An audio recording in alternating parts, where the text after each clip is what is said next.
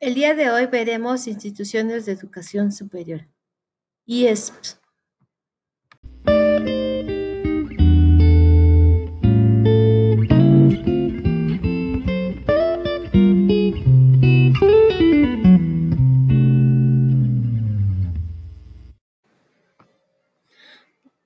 Para darnos una idea de la evolución de las instituciones de educación superior en todas sus tipologías y niveles, en 1980 el total de la matrícula de estudiantes fue de 731.291.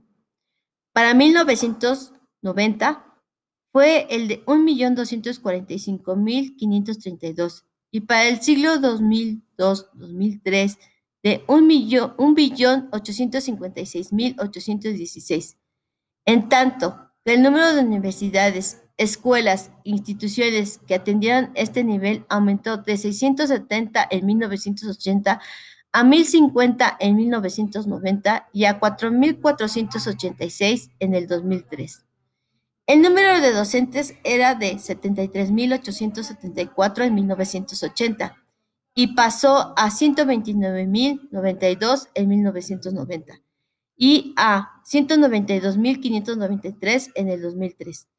A mediados de la década de los 70, en las universidades mexicanas se impartían 200 especialidades divididas en cuatro grandes grupos, médicas, técnicas y administrativas, científicas, sociopolíticas y humanistas.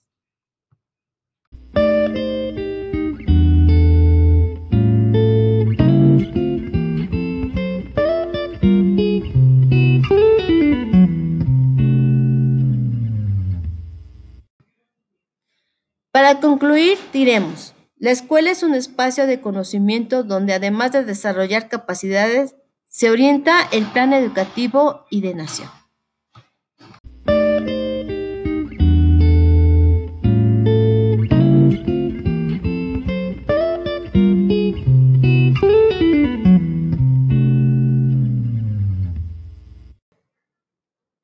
Existen diferencias entre los establecimientos de educación superior. Estas van desde el tamaño de la población que atienden hasta la infraestructura con la que operan y la diversidad de los programas de estudio que ofrecen. El crecimiento de la educación superior privada en México se considera un fenómeno, según el Banco Mundial, ya que del 2000 al 2007 el 40% de la matrícula de licenciatura y posgrado están en las instituciones de educación superior particulares.